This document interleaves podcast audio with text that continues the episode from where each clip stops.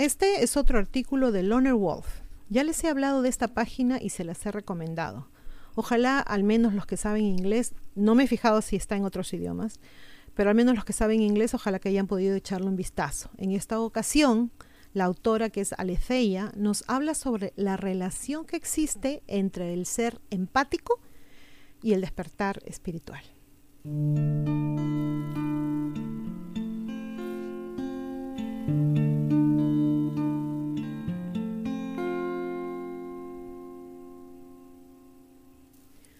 Antes de empezar con el artículo, dos menciones. Una, quería agradecerle mucho a Laura Gaitán, que siempre está colaborando con nosotros. Muchísimas gracias, Laurita. Y también, por favor, no se olviden, no se olviden de suscribirse al, a YouTube, al canal de YouTube de Ileana Historia, Historias, y recordarle que ahora también estamos en Rumble. Los videos que están en Rumble no los van a encontrar en YouTube. Ya saben ustedes que YouTube es un poquito quisquilloso, entonces hay cosas que no podemos mencionar allá y hace tiempo que queríamos hablar de otro tipo de, temas, entonces en Rumble sí lo podemos hacer. Si se suscriben al canal, nos ayudarían tremendamente y al compartir los videos también nos están ayudando. Así que, gracias. Bueno, empezamos con esto. Disculpen. Aletheia nos dice que cree que todos somos empáticos. Ser empático es en realidad nuestro estado natural del ser, nos dice. Lejos de ser una etiqueta exclusiva o un grupo especial de personas, ella cree que los empáticos abundan entre nosotros. Cree que todos los seres del mundo, sin importar raza, condición, sexo lo que sea, todos somos empáticos. Cree que los empáticos existen en todas las culturas, en todas las tradiciones, en todas las religiones y en todos los continentes. Lo único es que la mayoría de nosotros hemos perdido el contacto con nuestras habilidades para sintonizarnos con los sentimientos de los demás. ¿Por qué?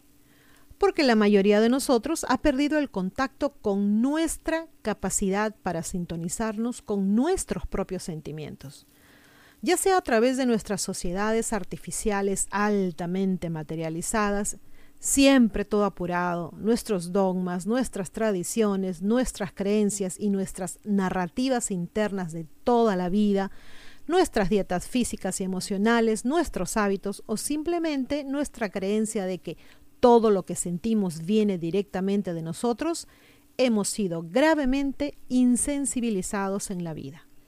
Nos hemos convertido esencialmente en mutilados por la sensibilidad. De hecho, la mayoría de nosotros nos hemos convertido en alexitímicos, personas que sufren de la incapacidad de saber verdaderamente y de expresar con palabras lo que están sintiendo, lo que estamos sintiendo. De ahí nuestras tendencias a, por ejemplo, comer en exceso, nuestras crisis de obesidad, nuestras adicciones al alcohol y a las drogas, nuestros consumos excesivos de programas de televisión, de películas y de otras cosas escapistas y nuestros constantes problemas psicológicos como ansiedad y como depresión. Todo ello viene como resultado directo de la falta de conciencia de uno mismo, de intentar reparar desesperadamente el vacío y la confusión que sentimos en la vida y por dentro. Realmente en el sentido más extremo estamos fuera de contacto con nosotros mismos. Por eso no es de extrañar que cuando experimentamos algún tipo de despertar espiritual, cuando finalmente nos despertamos de nuestro sueño y experimentamos un cambio de conciencia, nos abrumamos no solo con nuestra capacidad para comprender y con, con, nuestros propios sentimientos, sino también con nuestra capacidad de hacer lo mismo con los demás y con sus sentimientos. Para algunos desciende como un maremoto, para otros como una tormenta suave pero siempre creciente. De repente nos damos cuenta que muchos, no todos, de los sentimientos que nos han estado atascando han surgido como resultado de sentir y asumir las emociones de los demás de manera empática. Si esto te suena y si realmente estás navegando por las aguas desorientadas de un ser empático, no estás solo. Yo también, nos dice la autora, he pasado por esa experiencia de despertar y después de mucha guía y esfuerzo personal muy necesarios, he podido obtener una claridad mental y emocional mucho mayor. Luego Aletheia nos dice que aunque no es perfecta, ya que siempre habrá más por mejorar, nos quiere compartir algunos consejos realmente beneficiosos, cosas que ella ha aprendido. Se dice que la alexitimia está presente en aproximadamente el 10% de la población, pero cree que esta cifra está enormemente minimizada. Cree que muchos de nosotros fuimos o somos alexitímicos. Como comenta el pensador y filósofo Roman Narik en su libro Empatía, porque es importante y cómo conseguirla. En este momento de la historia, padecemos un agudo déficit de empatía, tanto como sociedad como en nuestras vidas. Un estudio reciente de la Universidad de Michigan reveló una disminución dramática en los niveles de empatía entre los jóvenes estadounidenses entre los años 1980 y la actualidad, con la caída más pronunciada en los últimos 10 años. El cambio, dicen los investigadores, se debe en parte a que más personas viven solas y dedican menos tiempo a actividades sociales y comunitarias que fomentan la sensibilidad empática.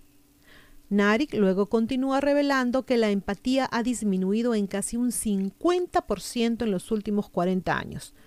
Un estudio del 2017 también reveló que la alexitimia está directamente relacionada con la falta de empatía.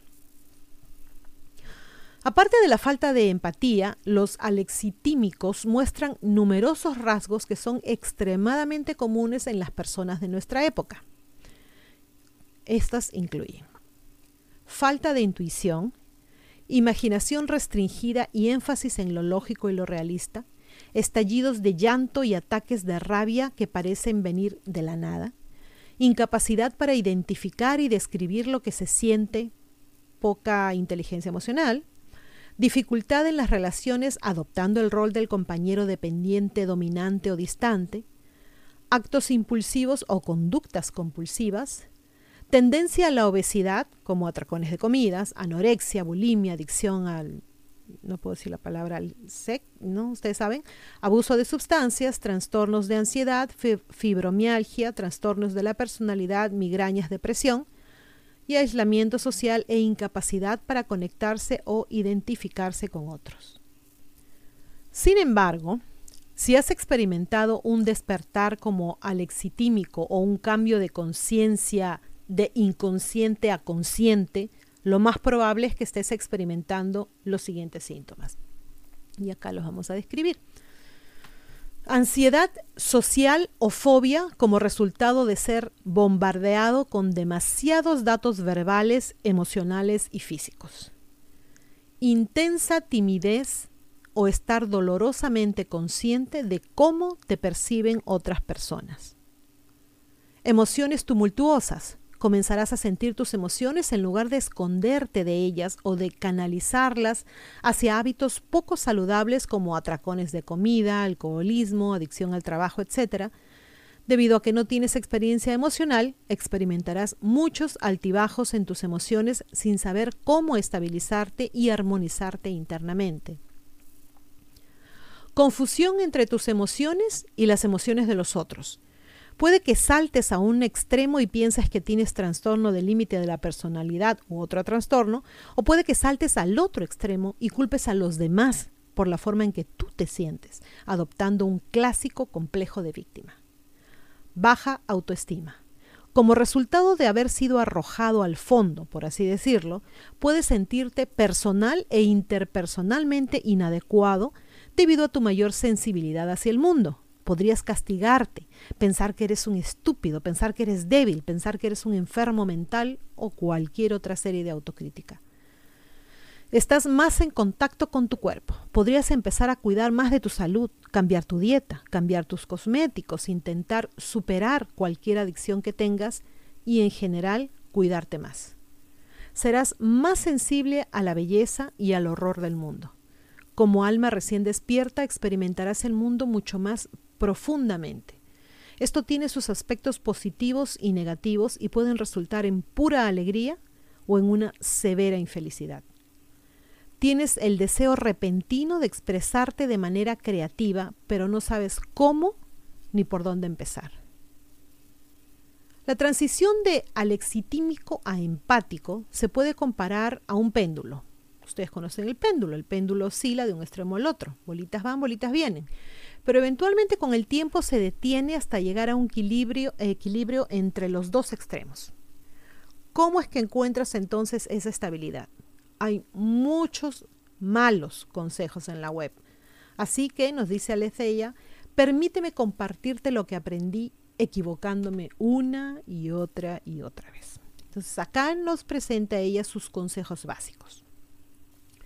Número uno, olvídate de protegerte. Prueba la no resistencia y el no apego. Muchos artículos y muchos sitios web sugieren técnicas tipo escudo para protegerte de las emociones de los demás. En primer lugar, ese consejo utiliza el lenguaje del victimismo, que es contraproducente para convertirte en un empático equilibrado. Personalmente dice, he intentado usar los huevos invisibles, las paredes y otros. No los conozco, así que no me lo pregunten. Pero lo he encontrado no solo completamente ineficaz, sino también mentalmente agotador. En lugar de utilizar técnicas de protección, simplemente ábrete, simplemente sé. No luches, no te resistas, porque tu resistencia creará una tensión continua dentro de ti que ciertamente no necesitas. La no resistencia es paradójicamente lo más simple que se puede hacer en el mundo, pero también puede ser muy difícil ya que estamos muy acostumbrados a resistirnos a nosotros mismos, a otras personas, al tiempo, a la vida en general. Pero la no resistencia no se trata simplemente de dejar que todo o que nada venga. También se trata de desapego o de dejar que las emociones vayan y vengan sin identificarse con ellas. El desapego requiere que seas consciente de ti mismo en el momento presente de lo que estás sintiendo, lo que puede llevar tiempo y práctica. Intenta preguntarte, ¿qué estoy sintiendo ahora mismo? cuando te sientas estresado, tenso, sofocado por las emociones. Tu respuesta podría ser algo así como, estoy sintiendo dolor, preocupación, tristeza, ansiedad, pero está bien. Y la verdad es que está bien sentir las emociones, ábrete a ellas, pero también déjalas pasar al no adoptarlas como tuyas. ¿Son tus emociones tú? Pues no, eres mucho más grande que las emociones pasajeras que van y vienen. Número dos, consejo número dos, prueba la atención plena somática. Esto es básicamente una forma de anclarte firmemente en el momento presente y de no perderte en el huracán de tus pensamientos y de tus sentimientos al concentrarte en tus sensaciones corporales. Se complementa con el punto anterior, con el primero de desapego y de no resistencia, ya que ambos requieren estar conscientes del momento presente la atención plena somática es extremadamente eficaz ya que no requiere nada más que tu capacidad para sentir sensaciones. Los tipos de atención somática implican enfocarte en tu respiración, profundizándola, en tus parpadeos, en tus pies en la tierra y en la temperatura de tu cuerpo. El consejo número tres es uno que a mí me encanta. Corre, chilla, llora, grita, expresa. La catarsis es esencial para todo empático. De hecho, es esencial para todos los humanos, independientemente de su nivel de sensibilidad, ya que disipa mucha energía reprimida. Para los empáticos, eso significa deshacerse de los residuos emocionales negativos de uno mismo y de los demás. Hagas lo que hagas, trata de evitar pasar más de un día sin participar en alguna forma de catarsis saludable. He descubierto, nos dice ella, que la falta de catarsis ha provocado dolor crónico en mi cuerpo y cambios de humor desagradables. Esto es muy importante, me parece a mí. La falta de catarsis provoca dolor crónico en su cuerpo y cambios de humor desagradables. Las formas beneficiosas de catarsis ideales para los empáticos incluyen ejercicio, cualquier tipo de ejercicio, gritar en la almohada, ¿no? Coge tu almohada, tápate la cara y grita. Hacer el hábito de llorar todos los días. Llora. Reír, terapia de la risa. El otro día, casualmente, ya saben que no creemos en las casualidades, vi un, un caso de ese, terapia de la risa. O también está la autoexpresión como forma de arte, cualquier tipo, música, dibujo, cualquier tipo de, arte, de creación. Lo que sea que funcione para ti, conviértelo en un hábito diario. Aunque, aunque, puedas estar oscilando como un péndulo entre los extremos de tu nuevo cambio de conciencia, recuerda que eventualmente y a través del esfuerzo y de la perseverancia, te detendrás y lograrás el equilibrio. Todos pasamos por momentos de confusión y de desorientación en la vida, por lo que no estás solo. Este artículo me pareció muy, muy interesante, sobre todo la parte donde menciona los síntomas, ¿no? Los síntomas que uno experimenta cuando uno comienza a abrirse. Es como es como que comienzas, no, literalmente es que comienzas a sentir cosas que jamás en tu vida has sentido, sean buenas o malas, pero es como que se expresan de una manera elevada la enésima potencia. No sé cómo explicarlo. Lo puedo sentir, pero no lo puedo expresar. A lo mejor ustedes me están entendiendo. Es súper interesante. Ah, un par de cosas que me vienen a la cabeza es ah, cuando de chicos, al menos en nuestra generación, creo que eso sucedió mucho, nos enseñaban que los niños no debían llorar porque eran hombrecitos. Y cuando ibas creciendo, las mujeres tampoco porque era signo de debilidad. Eso nos iba reprimiendo y nos hacía no solamente no encontrarnos con nosotros mismos, sino también no entender, no ser empáticos con el resto. ¿no? Ah, en mi caso personal les puedo decir que, el despertar fue doloroso, sobre todo cuando eh, descubrí lo de las personitas y comencé a sentir todos esos sentimientos tremendos, fuertes, terribles, buenos, malos y todo lo demás. Fue, en mi caso, súper loco, no sé. Bueno chicos, no sé si ustedes también lo han experimentado, en qué nivel estaremos ¿no? de, de, este tipo de, de cambio del, no sentir a la empatía en, estos tiempos que estamos viviendo, creo que muchos de nosotros lo estamos pasando. Bueno, espero que este video les haya servido, que les haya sido útil. Para mí fue tremendo.